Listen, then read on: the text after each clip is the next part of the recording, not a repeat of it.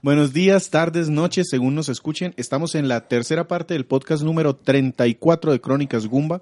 A mi lado tengo a Andrés Valencia Ambalén Buenas noches. y también a César Flasta. ¿Qué tal va a todos? El día de hoy voy a hablarles de un juego de peleas, pues porque venimos- Seguimos en el mes de Leo Mm. y estamos grabando en el mes de Leo.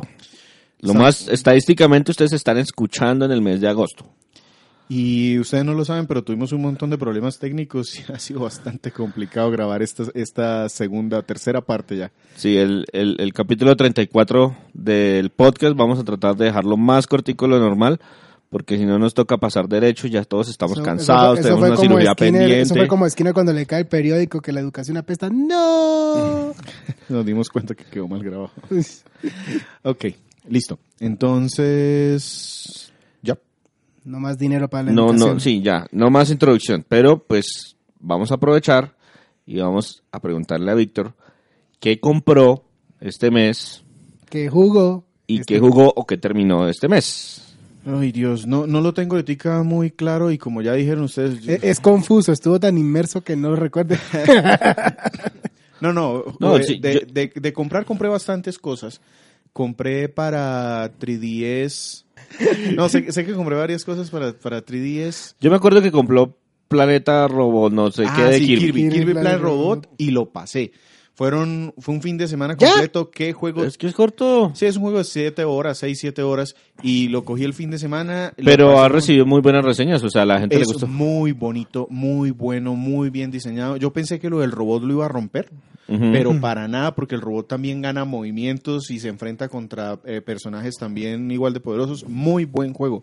Recomendado, creo que es uno de los mejores, después de Kirby Superstar de Super Nintendo, creo que es uno de los mejores juegos de Kirby que he jugado. ah, bueno. Eh, de 3DS, ¿algo más? De 3DS que tenga en mente, eh, haber comprado en este momento no, no tengo en mente.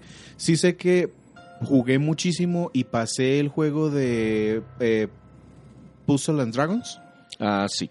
Eh, lo, pasé Sí, lo en la- conozco. lo pasé en la edición de Mario. Ese juego, ese juego empezó como un, como un Un juego de celular. y, y en 3DS le pusieron un modo de juego de Mario que es buenísimo. Es súper enviciador. Yo lo, lo. A mí me gustan los juegos de puzzle, entonces empecé como por curiosidad. Y resulta que hasta que no lo pasé no, no quedé quieto. Y, se enganchan, y le gasté más de 30 horas ese bendito juego para pasarlo. Au. Pues sí, fue un montón. El, aparte también Quedó muy bien aprovechado esa compré el juego este, pues ese ya fue el mes anterior, pero jugué también mucho el de Sega Classic Collection. Sí. 3D Sí. eh, Classic Collection y jugué todos.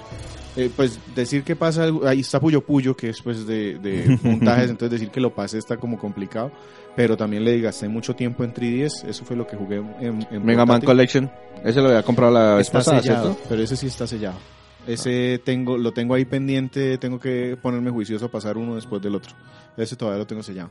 De Wii U compré, bueno, me encargaron ahí en mi casa el Minecraft. El Minecraft, no lo conozco, yo nunca he jugado Minecraft, voy a, a darle una oportunidad. Ah, ¿Cuál es la, la, la- ¿Cuál es la bulla? Sí. cuál es la huella? Y el Tokyo Mirage, ah, bueno, ese ya fue de ahorita, ¿no? Ah, sí, Tokyo Mirage Session, y de hecho ya le dediqué un par de horitas. Pero el Mighty, el. Mighty... Ah, y el Number Mighty Nine. Number 9. Ese sí lo compré el mes pasado. Ese, ese lo jugué. mm, Pasé un par de jefes. Está entretenido. Es un buen juego. De hecho, César nos estaba contando que él ya lo terminó. Lo acabo de terminar. Pues. Dijo de- de- Victoria. del, del, del intento anterior de podcast a este, que faltaban dos días, iba en el jefe final y logré terminarlo aprovechando este pasado festivo. ¿Qué dijo, tan largo? ¿Y qué dijo, tan- sí, perro, sí. Pues es sorprendente porque el juego como tal no es muy largo y técnicamente me, el, el juego me está diciendo que me terminé, me, me demoré como seis horas y media en terminarlo, Bullshit. pero yo sé que es mentira Sí, es mentira. porque hay, que mucho mirar el registro de la consola. Exactamente, me toca mirar exactamente el registro de la cosa. Y hay muchísimas cosas que todavía no he hecho. No he descargado el contenido, el DLC que viene gratuito, el del personaje nuevo Sí. rey. No he jugado todos los challenge. No, eh, me destaparon un juego de challenge cooperativo online. Eh, el, bo- el Boss Rush también está disponible Sí. ahora. O sea, el juego tiene cualquier cantidad de extras de esos que le gusta a la gente que, ay, no, si ahora intentemos esto, ahora intentemos... Yo la verdad no soy muy aficionado No, a esas tampoco. cosas. Yo tampoco. Pero en el tiempo le digo que pasa como en el Fire Emblem. que empieza en un escenario y apenas le matan a un personaje es apague, vuelve y empiece. Entonces eh, en este juego pasa lo mismo. Te mueres un montón de veces y el juego no te tiene en cuenta el tiempo que te perdiste en todos esos intentos. Sí, eh, pero a mí también me pareció entretenido. No, es entretenido. Tiene sus problemitas. De pronto algún día le sacamos el tiempo para hablar de él o una reseña escrita de pronto. Listo, eso fue todo. Pues lo que tengo en mente. Ah, no, mentiras. Pasé por fin Super Mario RPG. Que es un juego sí. que yo tenía. Eso que siempre ha estado ahí y nunca lo había terminado. Y largo. Sí, es- pues no. De hecho, pensé que era más largo. Lo pasé como entre 20 y 30 horas. Más o menos es, es- es- ese es el tiempo. El tiempo promedio es como entre 25 y 35 horas. Porque yo también lo jugué hace mucho tiempo alquilado y me le pegué las que mega sesiones y como terminé como en 27 horas y se notaba que ya estaba casi al final, Sí, sí. pero sí. no logré terminar. Sí, yo, yo no recuerdo exactamente el tiempo. Y, y partidario de que lleno en otros juegos. Sí, Gino para Smash. Sí, La lástima que ese Gino. barco ya zapó, pero bueno. sí. Ok, entonces eso fue todo lo que, lo que jugué bastante, realmente jugué bastante. Y como no va a haber parte de... Yo creo que esta va a ser la última parte de podcast porque estamos molidos. Entonces ap- aprovechemos para que también César... pero ya nos el- habló que el, Evo, jugó- el Evo y las fallas ten- técnicas que acabaron con nosotros. eh, ya, ya César nos habló que jugó... compró y pasó Sma- esto, Mighty Number 9. Mighty Number Nine, ¿Qué, correcto. más, ¿Qué más jugó usted? También, pues en cuanto a compras, también compré el Tokyo Mirage, pues sigue sin destapar. Está bonito, le cuento. Está mucho mejor de lo que yo esperaba. Eso sí, de Fire Emblem tiene Más bien poco. más bien poquito, sí. Musiquita cuando suben de nivel, tan, tarararán, y... ah, pare de contar, o sea, detallitos nada Por, más. por eso el, el, el F está en letras pequeñas y con Sí, como porque- subtítulo. sí. Ese lo, lo, lo compré, pero no lo he destapado. El Terraria también lo compré, que esa fue una, una cuestión muy curiosa porque no sé conseguimos muy poquitas unidades. Terraria es un juego bidimensional de píxeles que mezcla un poquito como de aventura con unos temitas como de Minecraft de conseguir recursos y que hay que buscar madera y que hay que buscar otro. Las Y notas estuve- en general son altas. Son buenas, es que el juego es bastante y es bastante viciador. Me dio por qué días que estaba tratando de seleccionar el siguiente juego que voy a terminar después de Mighty Number 9 de, oiga, miremos de juegos de mi colección a ver cuál cuánto me voy a demorar en promedio en cada uno de estos. Me preocupó bastante Terraria. Porque de, esos juegos, de esos juegos infinitos. No, no es un juego infinito porque sí tiene modo historia y se puede terminar. Pero el tiempo promedio que vi eh, para terminar el juego está entre 37 y 106 horas. No, No, ¿cómo cualquier así? cosa. cualquier cosa. De- lo mínimo es 37 y lo máximo es 106 horas solo para terminarlo. No estamos hablando de No, conseguirle el 100% no, no. ni nada por el estilo. Entonces, Bueno, yo no digo nada. Yo ya- eso también tiene que ver con en algo como con la, en la, en la aleatoriedad del mundo, Ya. Sí. porque eso como se rediseña y eh, hay muchas cosas. Esas fueron mis compras y en cuanto a jugar, pues terminé Mighty Number 9. No es el desastre que están publicando, no, Sí. no me pareció terrible. Obviamente es que ahí no está es el perfecto. tema de la, de la percepción de los 4 millones de dólares. Yo como no sé de desarrollo, para mí 4 millones de dólares que reunió este señor puede ser mucho, puede ser poco. Hay un no tema, hay un nada. tema importante con ese te- con ese cuento de los 4 millones de dólares. Es de las pocas veces que tenemos la información de cuánto vale un juego. Sí. En sus como 20 versiones que hay, porque está ahí para Wii U, Xbox 360, Play 3. Bueno, a menos de que sea un triple A como Grand Theft Auto, que eso sí salen a publicar sus Tampoco, datos. o sea, sabemos, tampoco con- conocemos la información completa, porque lo que normalmente nos dan es cuánto se gastó el productor en el juego, pero eso incluye desarrollo y publicidad. Y a veces los presupuestos de publicidad son más grandes que los del desarrollo. Bueno, Entonces tenemos sí. información así. Ah, el poder del mercadeo. Exacto. Entonces tenemos, eh, pero de aquí tenemos de primera mano la información de cuánto valió y es es impresionante cómo ha afectado eso la percepción de las personas, porque oiga, es que esto que le estoy mostrando valió tanto esto. Uy, no, eso no lo vale. Pero realmente uno no normalmente no tiene esa No, información, entonces yo voy. ignoro cuánto valió y yo, yo reviso o califico o evalúo lo que tengo en mi poder y lo que estoy disfrutando. No cuánto valió a producir eso. Incluso uno puede decir, Es que oiga, eso es lo que la gente está evaluando. Está diciendo, el juego salió caro para todo la- la- el bombo y platillo. Y soy sincero, Inafune, con todo y que no sea o sea desarrollador o lo que la gente quiere decir, él vendió Mighty Number 9 como un Mega Man, un nuevo Mega Man. Así lo vendió. Y lo que entregó fue un Mega Man. sí, con problemas, Sí. con Por- errores, con lo que quieran Pues- interpretar, pero La gente no se quiere acordar que en Mega Man 3 uno podía avanzar la pantalla, devolverse y se desaparecían los enemigos. Sí. O sea, eso también pasaba allá. lo otro que jugué y terminé también fue Shantae and the Pirates Course, Buen juego. que la vez pasada lo llevaba como al 50%, ya lo acabé, fueron como 11 horas de juego para llevarlo al 100%, le destapa a uno una modalidad adicional. Me gustó bastante y estoy muy entusiasmado por la por el nuevo juego que sale en septiembre, Yo también. que Yo, va a salir en formato físico por 30 dólares. Perfecto Y, para mí. y por Etsy Games. yo tengo, yo tengo el problema es que tengo en el 3DS, en el 3DS está el de DSi que salió Sí, sí lo eh, recuerdo. Risky. Revenge, Luego salió otro para el 3DS eh, Pirates and the Pirates Course, y está el de Game el de Color, el de Game Boy Color. Shantae solamente. Tengo esos tres ahí y no he terminado ninguno. Entonces, el, pro- el problema es que sí me gusta. Cada vez que lo veo, lo he comprado siempre en promociones y esas cosas, pero es un juego de esos que me gusta y empiezo a jugarlo, pero algo pasa y no lo termino. Entonces debo, debo, Pero se ve bonito. sí, se ve bonito. Yo creo que también voy a comprar la física para dejarlo sin terminar también. Bueno, eso sería todo entonces. Listo. Entonces con eso dejamos, los dejamos con algo de música del juego del que vamos a hablar hoy. Garou, Mark of the Wolves.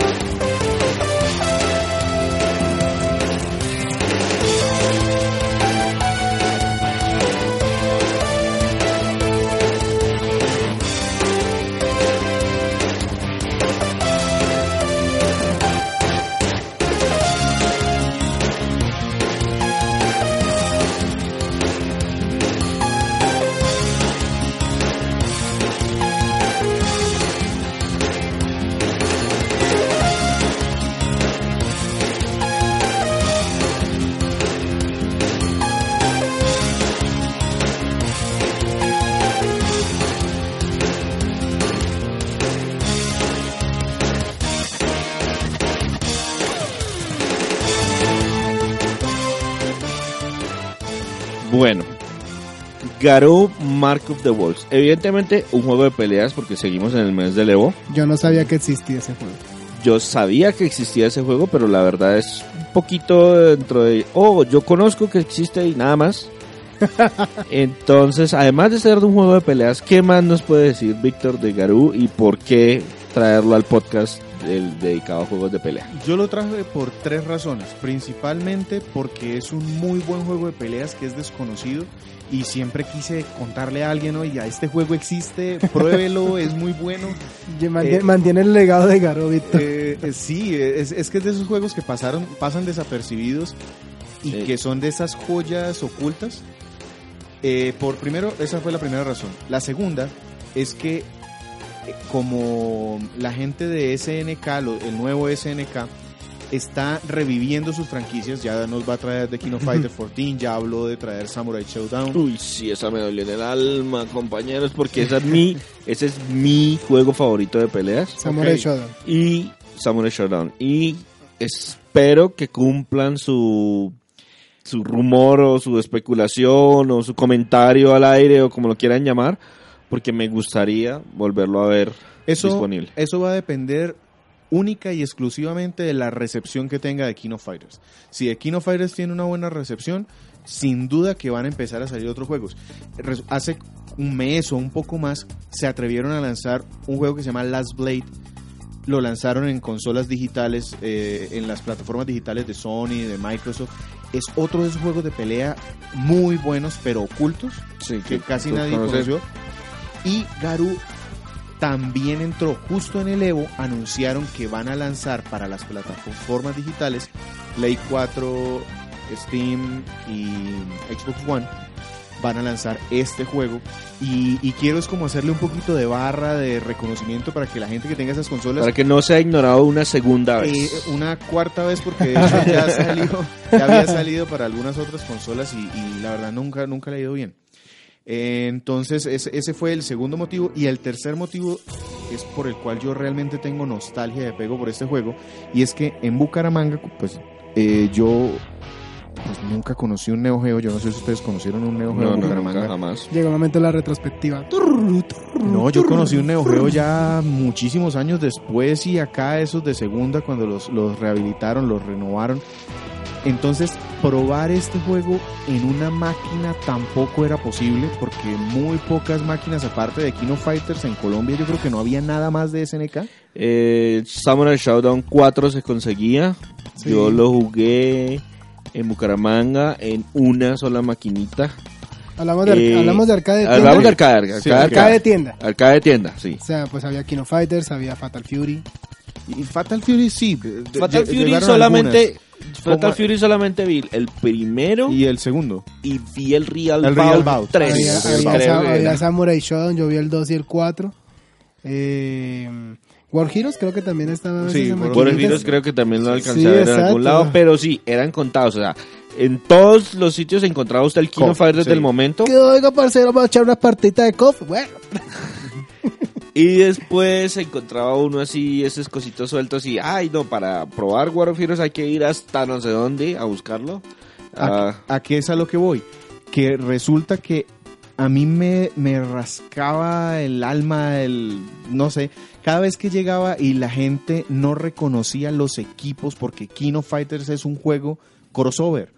Sí. Artos Fighting, incluso ya en los Fatal últimos Fury. está pues, Fatal Fury, en los últimos incluso Nakoruru viene también. De para Samurai Shodown, para el claro. Samurai Shodown Entonces, Kino Fighter viene. Eh, Ikari Warriors, bueno, hay un montón de juegos de SNK que tienen representación allí y nadie conoce los personajes de Fatal Fury porque pues tuvo muy poca difusión en esta parte. ¿Y por qué digo Fatal Fury? Porque mí- para mí la época dorada de juegos de pelea fue con el PlayStation 1, que eran las mejores versiones, tengo que reconocerlo, pero eran las Fi- que, Kino Fighters 97 fue la locura en Play 1. eso sí. claro, pero pues eran las que yo podía comprar en mi disco piratica, pues porque era muy fácil, muy accesible. Eh, no me enorgullezco de eso, pero, pero probé ahí y digamos que me hice fanático de la serie Fatal Fury. Debido a eso, yo tengo un primo que le gusta mucho el tema, desde que estábamos con, eh, con este tema, le, le ha gustado el tema de las computadoras y él logró conseguir que corriera en una computadora de su casa Garú. Recuerdo que cuando corrió, corrió sin sonido. y, me, y me llamó y me dijo, ya, ya lo tengo corriendo, venga, que yo sé que a usted este juego le gusta. Y cuando yo empecé a jugar eso, me di cuenta que eso era un Fatal Fury. Pero pues con muchas diferencias, que eran mi serie de juegos, una de, de las series de juegos de pelea que más me gusta, pero no tenía ni un, solamente tenía un personaje, uno solo, del Fatal Fury. del Fatal. Fury. Bueno, listo. Entonces esas son las razones para traerlo. Obviamente esto está relacionado historia, me salió la lagrimita.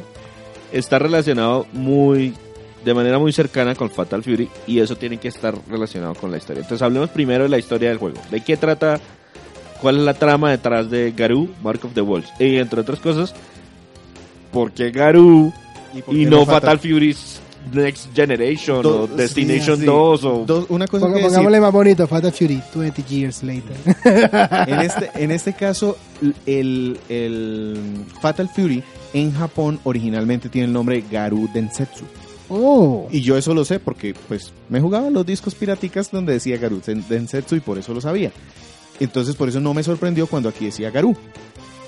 El, el tema de que es de la misma serie, básicamente, o la, o la historia se relaciona, todos los Fatal Fury vienen desde la historia de los hermanos Bogart.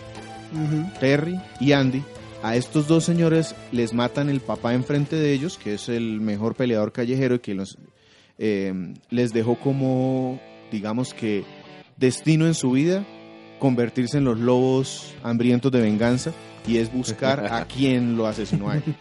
Y básicamente todo el, el juego se trata de eso, estar en Southtown, estos dos hermanos, buscando cómo entrenarse. A Terry lo entrenó... Bueno, pero eso es Fatal Fury. Sí, pero ¿a qué voy? Ok. ¿A qué voy? A que en esta serie y luego en Real Bout, el asesino de este papá, Gis Howard, lo eliminan, bueno, se cae accidentalmente de un de la cima de un edificio. ¿Sí? Dejémoslo así para no, Ok. No implicar a nadie. El caso es que esa caída accidental genera en Terry un ¿Remordimiento? Cuando- remordimiento, eso. Es que estaba acordándome, es la palabra. estaba acordándome del sentimiento de Andrés porque no le dio dinero al señor de la pizza. Siento Remor- mucha culpa. remordimiento y termina educando al hijo, ahora huérfano, de James, de Gis Howard. Y ahí es donde entra Garú, porque en Garú el personaje, el protagonista es Rock. Rock es el hijo huérfano de, de Howard. Y el único personaje que se mantiene del roster original de Fatal Fury es un ya viejo o maduro Terry Bogard. Que ya asumió papel de papá, ya superó todas sus ganas de criar Más o menos. crío. Más o menos. Y era el rock. El resto de personajes son de alguna manera o descendientes o están relacionados en la misma escuela o el mismo tipo Los de arte marcial. O sea, que, o sea que la primera impresión es un Fatal Fury con diferentes skins de personaje. Sí, pero bien hecho, porque si bien los personajes se manejan igual, por ejemplo, hay un ninja al igual que Andy, pero es un niño y es malcriado, o sea, eh, el skin- no es solo un skin, no es solo que cambia el skin, es la personalidad completa, pero que tiene técnicas de un personaje que yo ya conocía de Real Bout o de Fatal Fury. Mm, ah, bueno, interesante. O sea que tiene su, tiene su identidad, a pesar de tener, de estar basado en una, en una saga antigua. Exactamente. Y eso me gustó un montón. Fue un juego que, que me gustó bastante como lo presentaron, que cada uno de los personajes tiene mucho carisma y son nuevos, entre comillas. Sí, claro, pues digamos que se manejan eh, se manejan parecido a lo que había antes, entonces no hay que reaprender, no hay que reinventar la rueda, pero y, y decir que este juego fue una respuesta al reboot también, entre comillas, que hizo Capcom con su Street Fighter, porque en ese entonces estaba Street Fighter 3. No, no dijimos que este es un juego que en las arcades salió en 1999, yo lo probé tal vez en el 2001, sí, sí, más o menos. normalmente era un año mientras salía la, Sí. en la consola de turno, ¿qué consola salió? Neo Geo. Y Eh, después ¿Alguna de otra? eso, Play 2. Y es que ese es el problema. La distribución ha sido bastante, bastante regular. Después de eso saltó a Xbox Live y creo que eh, no pudo, estuvo solo durante una temporada en 360 y creo que ya no funciona. Y apenas ahora que lo van a relanzar en las nuevas consolas. Sea, viene, un, viene un impacto del pasado a las nuevas con- a las consolas Pero el actuales. problema es que la gente aprecia en las nuevas consolas lo que apreció hace mucho tiempo. Y si este Sí, Vicar, nosotros como como, tal no- no lo- personas como nosotros de las generaciones de pronto disfrutemos del juego, pero ¿cómo que pasará con las con las nuevas generaciones? Precisamente Eso- las personas eso- que no lo conocen. Sí, eso depende de cómo lo vendan y cómo los medios eh, lo, lo presenten. Y digamos que yo estoy poniendo aquí mi granito de arena en decirle a la gente, si usted no lo conoce, dese la oportunidad porque es una de esas Aquí opciones. de está. Víctor Dalos haciendo manifestación pública con cartel en mano. Existe Garó Mark of the Wolves Mark of y the hay que apro- y hay que jugarlo, hay que apoyarlo. Bueno, bueno, pero Fin de la pero- manifestación. pero volvamos al, al- Sí, yo creo que pasemos ya a los aspectos técnicos del juego, ¿no? Aspe- a- a- Ah, no, primero un la historia. La- un temita sobre la historia. ¿Cómo, cómo cuentan la historia? ¿Es Sí. la misma para todos los personajes? Mm. Pues me imagino que cada uno tiene su motivador. y- Sí, sí, cada uno de los personajes tiene una razón para estar involucrado en este torneo. Patear el malo de turno, ser Para- el mejor peleador del mundo, ganar plata. Exacto, para los que de pronto no lo sepan, en Fatal Fury, de hecho, los hermanos terminan buscando al asesino de su papá en un torneo que curiosamente se llama The King of Fighters. Ok. ¿sí? Entonces, pues eh, Garú también entra dentro de esa tónica de Ese hay un torneo. Ese nombre es tan genial. Ese, to- ese torneo está, está relacionado también con unos temas metafísicos, entonces ahí le ponen un tipo que hace un culto extraño ahí y algunos están relacionados con ese culto, otros buscan a la mamá, otros buscan al hermano, otros buscan a un asesino. creadores- Cada uno tiene sus historias. ¿Cómo se narra? Sí se narra con escenas genéricas, es decir, cada uno o dos eh, peleadores que tú enfrentes te presentan un corto pequeñito al Sí. estilo SNK del do- de los 2000. Sí, yo recuerdo que sí también era la Samurai Showdown, Son, sí. el- el 4, que cada... Oh, apareció Makusa. Sí, Y a todos les aparece el mismo A todos Makusa, les parece pero- la misma cosa, sí. Pero al final, al final sí, digamos que meten un, un corto, pues que hace las veces del final de cada uno de O sus sea, de- personajes. cada personaje tiene su final. Sí, y ahí tengo una queja. El final se nota que SNK, para los que no saben, en el 99-2000 SNK se quebró.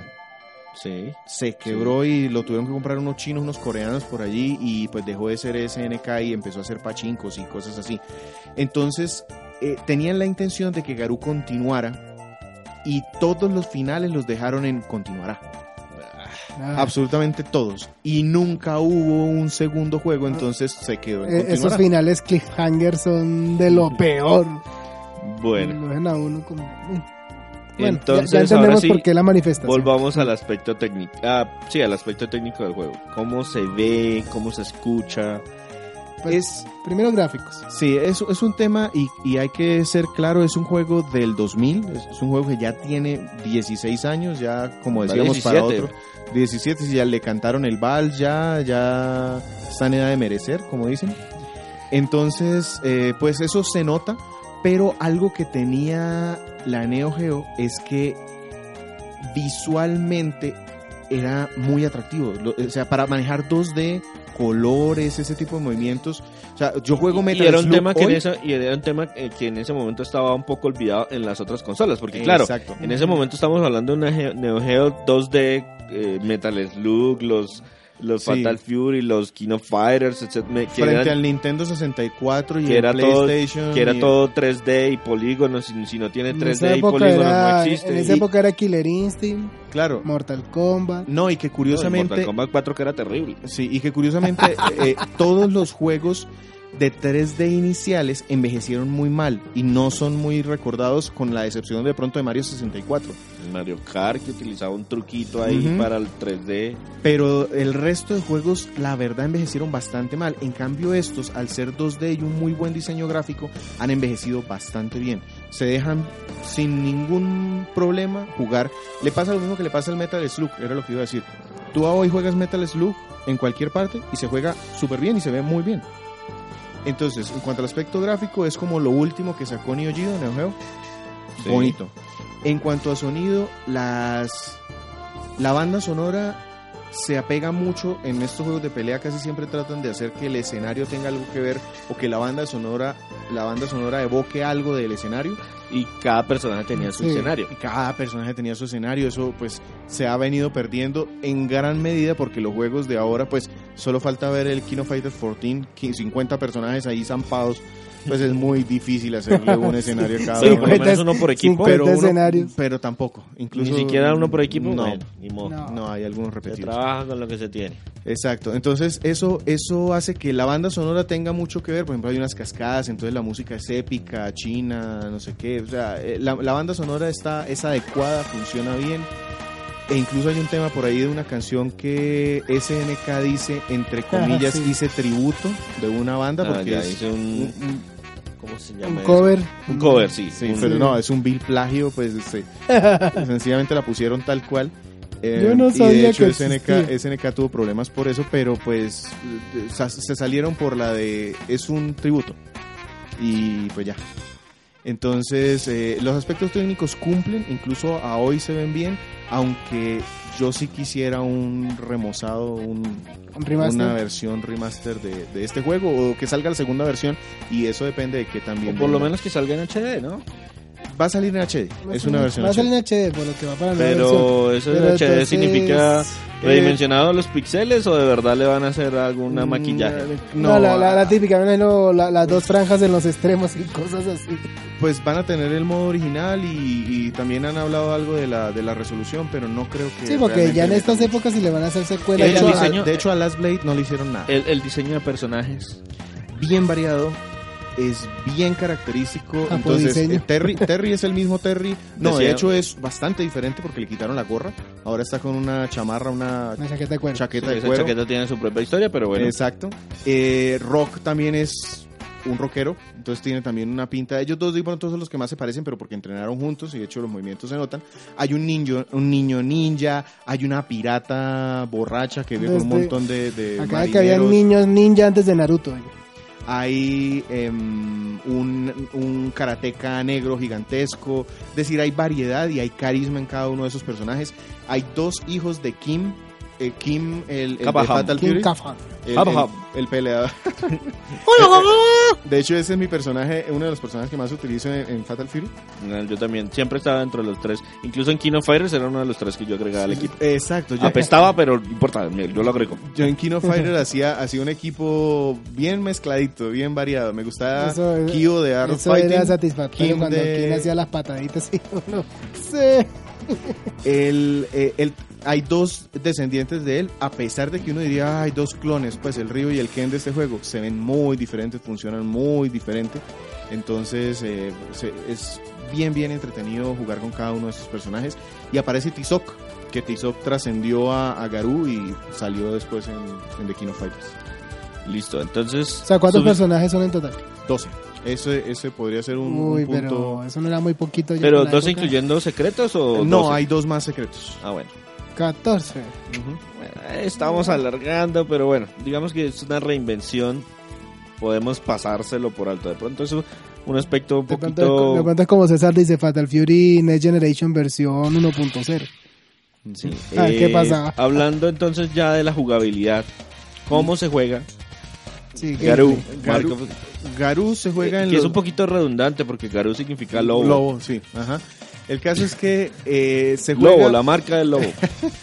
Para, para los que recuerden Fatal Fury, eh, tendrán muy presente que eh, se juega en dos dimensiones. Tiene, tiene ese modo de dos dimensiones los Fatal Fury. En este juego lo quitaron. No, no, no, no. no. No, bueno, no dimensiones, perdón. Ese Dos- de dos dimensiones tres creo que enredamos. Creo que nos enredamos. No, Sí, tres dos- dimensiones, en dos planos. dos puntos y dos en planos. dos planos. Planos Eran dos cinco. dimensiones, Ujú. pero habían dos planos, uno de, de adelante y uno como en el fondo. Y yo me acuerdo que había un botón para lanzarse a atacar hacia, la, hacia el otro plano o simplemente saltar de plano a plano para que para esquivar algunos poderes. algunos y- movimientos. Eh, eh, Eso me, me pegó fuerte porque yo sí ya estaba acostumbrado a ese tema de los dos planos. En este juego lo quitaron, pero lo compensaron con un tema de mayor movilidad y muchos movimientos de esquiva, de taunts, de, de parries. O sea, tiene varias, varias herramientas para evitar. como traído de algún otro juego, de pronto de algún King of Fighters. Sí, m- más que de King of Fighters es como refinar lo que había en, En Fatal en Real Bout, Ah, ya al final. Y Y me- 3. y metiéndole algo de, de mm, Art of Fighting y también tiene ciertos detallitos de mm, Samurai Showdown. Porque es como un aprendizaje de los juegos exacto, anteriores. es como refinar todos esos temas de lo que más funcionó en algunos de ellos o que era novedoso y lo implementaron para mi gusto, para mi concepto muy bien imple- implementado aquí. ¿Qué digo de Samurai Shodown? Que tiene el tema del Just Defense. El Just Defense es si te van a golpear y tú justo en ese momento presionas la defensa, lo que tú haces es abrir la defensa del contrario. Entonces, def- como deflectar el movimiento, y al deflectar el movimiento, el contrario queda abierto y tú puedes meter tus, tus ataques. E- esa herramienta, por ejemplo, quedó muy bien implementada en este juego y tiene otro detallito que es, bueno, es un juego de pelea en dos dimensiones, entonces es a- a- acabar la barra de energía del, del contrario. Sí, eh, con cuatro botones típicos del Neo Los Geo, cuatro. dos patadas, dos golpes. En este caso tiene eh, pues una, uno de eh, golpes de puñetazos, otro de patadas, otro de especiales, que dependiendo del personaje tiene uno o el otro. Y el tercer botón, el cuarto botón es más para hacer combinaciones de los agarres o de Es- o sea, esquivar. Es un poco más simplificado Sí. también el, el Sí, tema de el los gameplay también es más, más simplificado. Eh, tiene una dinámica particular y es el top. Top es básicamente que tú divides la barra de energía de tu personaje en tres partes y seleccionas cuál de ellas va- le vas a dar un poder especial. Entonces, por ejemplo, yo puedo seleccionar que al final, el último tercio de mi sangre, si el enemigo me lleva hasta ese punto, mi personaje, al entrar en esa barra top, gana habilidades especiales. De hecho, el personaje se ve brillando y todo. Entonces gana movimientos especiales, se hace más fuerte, se hace más rápido y gana un movimiento especial durante ese momento. Entonces ahí juega, eh, pero se puede elegir en cualquier Uno puede elegir entonces en qué punto. Mucha gente, por ejemplo, lo pone al principio y entonces se va a atacar con fuerza desde el principio. Eso sí, entran en desventaja si les quitan ese primer tercio de barra porque después ya no tienen los poderes especiales. Mm, ok. Listo. Otra cosa que vi cuando estábamos viendo videos del juego era que hay un sistema de calificaciones. Sí, muy, muy típico. Muy, de muy Fatal Fury. Tiene A, pues C, B, A, doble A, triple A, S, doble S, triple S, e incluso, incluso tiene una barra, un Miracle, que es si pasas en Perfect, y aparte de eso haces los combos y los movimientos en top eh, típicos y todo esto. Y eso es importante porque este juego tiene dos jefes finales, pero si solo te muestran el segundo jefe, si pasas todos los niveles en triple A o más. Mm, Exigente el jueguito, porque para tratar de hacer eso en un modo historia, o sea, que me imagino que llegamos a un punto donde, sí, llevo ya 10 peleadores, todos con triple A y al 11. pff, Sí, no, eso, te- eso es típico y te daña el Eso es exigente y frustración a la combinados. no es- Pero lo único que cambia es la pelea final. El, el final sería se mantendría igual. No te muestran el final real porque no peleas contra el jefe final. Entonces real. sí toca, es justo y necesario. Eh, o sea, solo los verdaderos, No, hay que- hay que- solo los verdaderos maestros verán el Pero final. era cuando los juegos de pelea eran interesantes y eran buenos, cuando te obligaban a pelear y no a pasar por caja para comprar el final de tu personaje. Eh, ¿alguno- ¿Algún aspecto adi- adicional de la jugabilidad? No, básicamente que es muy fluido. Los que quieran busquen videos por allí o esperen el juego, la, la reedición que van a sacar ahora para consolas de nueva generación y se van a sorprender de lo bonito que se ve, recordando que es un juego del 2000. ¿Y el juego es balanceado? Sí, no sé yo si haya entrado a ningún torneo. No, por lo menos a Evo no. No, no, no entró porque pues ya llegó con una SNK quebrada. Cuando salió pues ya, ya no tenían mucho que hacer. Y en ese momento la parrilla de Evo eran como tres juegos solamente. Eh, sí. En donde, el en donde Street Fighter- resaltaba el Street Fighter 3. El Street Fighter de, de Tour, el Street Fighter 3 que estuvo como 15 años, no, no mentiras, pero sí estuvo, sí lo visto, sí lo vi como 4 o 5 años. A veces había otro Street Fighter que se colaba y a veces estaba un juego, no sé, no sé si era patrocinado o por decisión del público que era muy popular en ese momento. Y claro, Evo empezó en el 2002, ¿Del 2000? ¿Del 2000? 2001, 2000. 2000. Ujú. Ah, bueno. Entonces, estaría justo para eso, pero pues sí, ese nunca estaba en la mala. Sí, sí, no, no, no, no alcanzo a entrar y, y pues digamos que desde ese punto medir balance no, no, no lo tengo, aunque pues No se sentía que ninguna era personaje era demasiado. o sea, Mm, Porque si hay yo- juegos que uno se da cuenta, no, sí. ese personaje está roto. de pronto el gato, porque hay un personaje que se llama el gato y es un, un personaje que practica kung fu y es el, el paradigma de, de- de un practicante de kung fu. Eh, tenía algunos movimientos raros, pero se le puede contrarrestar. Yo pude jugar esto con varios amigos y, y nos defendíamos con, con cualquiera de los personajes. Muy bien. Eh, Pues yo creo que algo más o yo ya sería... lo bueno y lo malo y lo feo. Sí, pasemos. Hacemos directo entonces a lo bueno, lo malo y lo feo.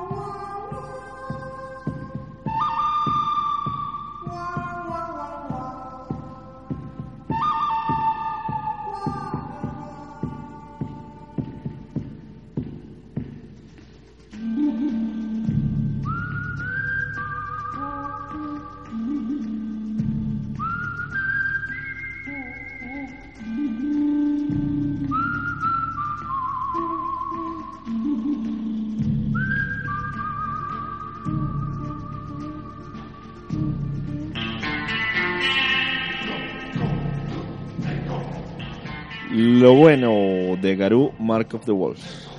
El sistema de combate y la solidez del juego como tal. Todos los aspectos cumplen.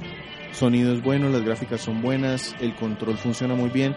Sin ser, digamos que, pues por algo no trascendió tanto, entre ellos pues el tema eh, de su desarrolladora. Pero, pero no es, digamos, el 10 de los juegos.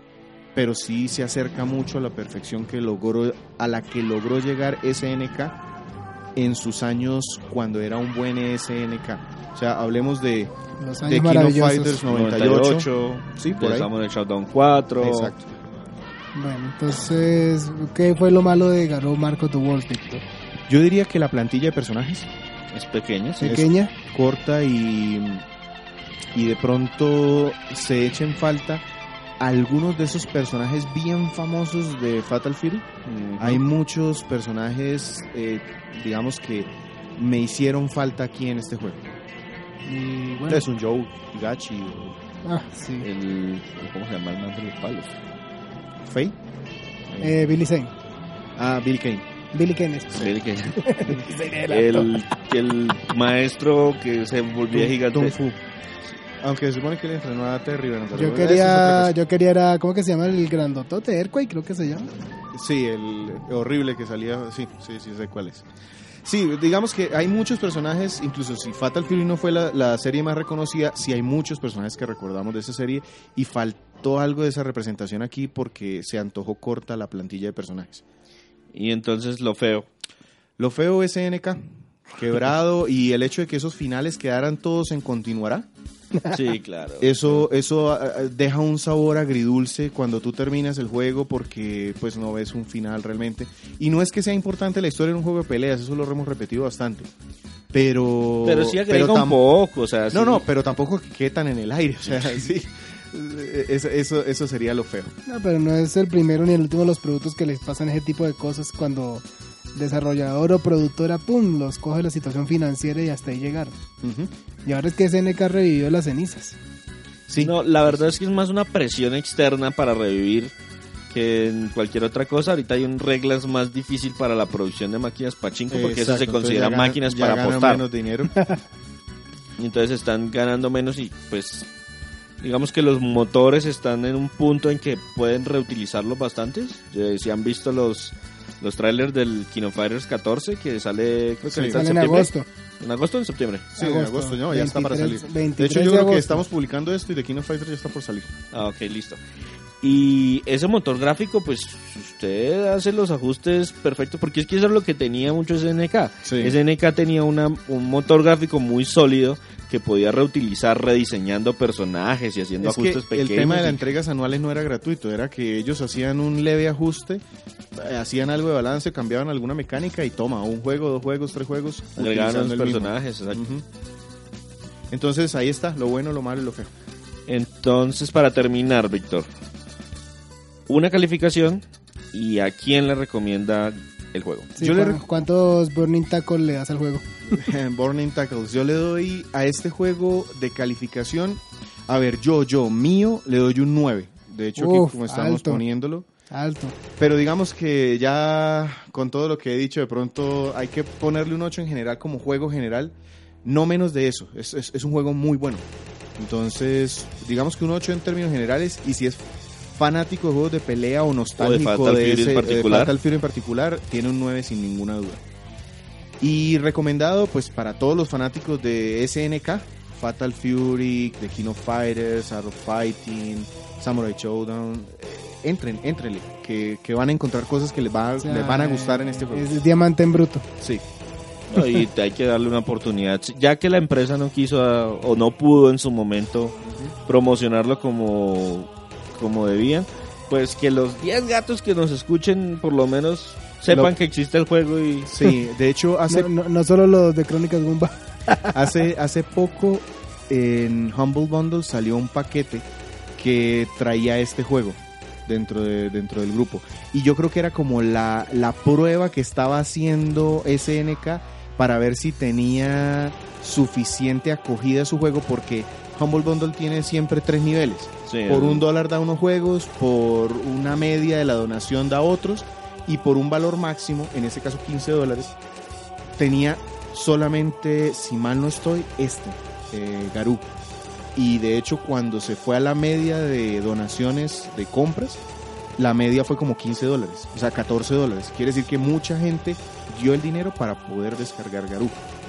Y eso creo que fue lo que nos animó a, a- a decir, bueno, saquémoslo allá ahora sí oficialmente Steam y consolas de, no- de nueva generación o de actual generación, porque ahora con la Neo y con la Scorpio ya no sé cuál es no la nueva la recuerde, generación. no me la recuerde. Si quieren escuchar más de, lo, de, de ese tema, pueden devolverse al combate sobre el E3, que ya sufrimos nuestro dolor de cabeza con ese con esa discusión. Decepciones en la vida, decepciones cada día. Listo, entonces eh, dejamos aquí Sí, esa parte del podcast, nos despedimos de una vez. Sí, claro. sí, escuchemos algo de música antes de terminar y ya nos despedimos.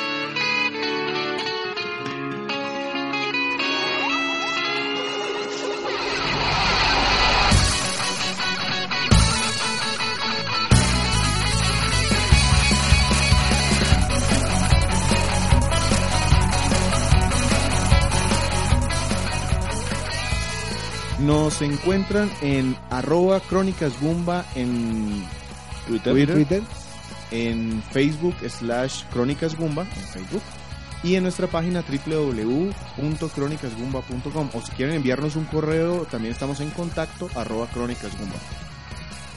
Eh, muchas gracias por haber escuchado el podcast número 34. versión corta por fallas técnicas. No, pues saben que no está ni tan corto, pero Pero solamente fueron tres partes. Eh, normalmente hacemos cuatro, entonces, bueno, volveré. y no, y el, el- el problema real no es que hayan sido tres partes, sino que la primera parte, la Es que- calidad. no, en realidad, ustedes lo que no saben es que fueron siete partes en realidad. Ustedes solo van a escuchar tres. Entonces, eh, los dejamos aquí. Bueno, pronto. No, no ¿qué- vamos a tener corte del director, ¿verdad? Director Cuts. No, hacemos eh, para el próximo podcast número 35. Vamos a ver si podemos al fin, así, por fin hacer la, la versión de juegos crossover. Crossover. Yo todavía tengo el mío disponible, afortunadamente. Eh, Víctor ya empezó a jugar Tokyo Mirage, Sí, que es un a- juego crossover. Es un juego crossover, aunque no parezca, pero sí es un juego crossover. Y Andrés tiene desde tiempos inmemoriales el Project Cross Zone 2. Nah, tampoco. Solo acabé hace como que tres meses. Pero igual desde hace tres meses estamos tratando de hacer el podcast. No, dos meses estamos tratando de hacer el ¿Quién podcast sabe, crossover. quién sabe qué nos tendrá Sergio preparado? Creo que Él creo que iba a hablar de KOF. Ah, bueno. No sé qué versión de KOF, pero iba a hablar de KOF. Precisamente porque es un juego crossover. Ojalá que podamos identificar claramente Ah. de dónde viene cada uno de esos ese desorden de personajes que todo el mundo cree que ay sí solamente existe Es que esos juegos Coffee y Marvel vs. K con ese tipo de No, crossover no, pero es son que muy Marvel. Marvel vs. Capcom es más fácil identificar Es que claro, Spider-Man Marvel- no tiene nada que ver con Ryu. Sí, o sea, Sí, Tatsunoko versus Capcom. Hay un grupo que se llama Tatsunoko y hay un grupo que se llama Ca- eh, Capcom. sí. Listo. Algún- ¿Hay algún personaje de Tatsunoko que eran de las fuerzas, la fuerza G, algo así? Sí, como claro. claro. claro, ahí están los, los cisnes. El cisne y el águila y no sé quién. Hay dos personajes. Sí, listo. Entonces, eh, los dejamos allí. Muchas gracias por sus comentarios. Estamos pendientes de todas sus opiniones y pues nos veremos en el próximo podcast. Que estén muy bien. Eh, los invitamos de verdad a que nos visiten la, en la página.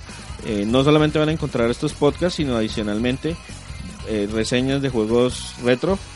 Es particular, nos concentramos en consolas de Nintendo, pero pues siempre hay por allá algún una oveja descarriada que llega, al- que regresa al, al camino. Ah, y- sí, Se- Sergio ahora también se unió, se unió al grupo de las hojas descarriadas porque ya Lo tiene, que pasa ya, es que ya está, tiene lo que pasa es Play que está 3. muy metido con, con PC en, este, mo- en los últimos... Estaba enamorado de Steam. Entonces... eh, sí, el día, el día que le digan que se sí. acaba Y Steam, ahora- se pega el tiro con un Y banano. ahora con el anuncio de Nintendo que nos devolvió hasta los años 80, ¿vieron el tráiler? Yo Ah, ya, yo, o sea, ya, ya, anoten. ¿Vieron el tráiler? Sí, sí, sí, sí, sí, sí, sí. Volvieron con el... por- eso sí fue un golpe bajo a la nostalgia Está- estamos utilizar el mismo logo de sí, estamos hablando 1980. de Nintendo Classic de la Edition. NES Classic Edition, la mini, que todo el mundo la conoce como la mini NES por el tamaño de la... del- del este. que a mí sí anóteme ahí, es decir, por el precio de los juegos de la consola virtual. Eso parecía una mentira, güey. Oye, pero nosotros parecemos circo pobre, llevamos 10 minutos ya despidiéndonos.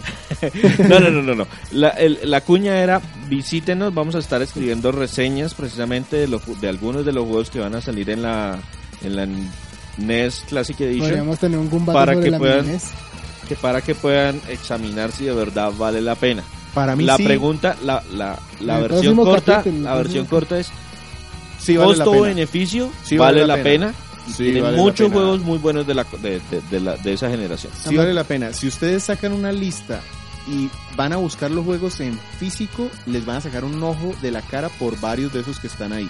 Ahora, si van a comprarlos en consola virtual, también les va a salir muchísimo más costoso. Y aparte, aquí les salen a 2 dólares cada uno de los juegos y les queda una decoración súper bonita en, la, en el sitio donde lo quieran poner. Para mí, o sea, ya, debate, listo, para- ya, vale. O sea, eso es el pisapapeles.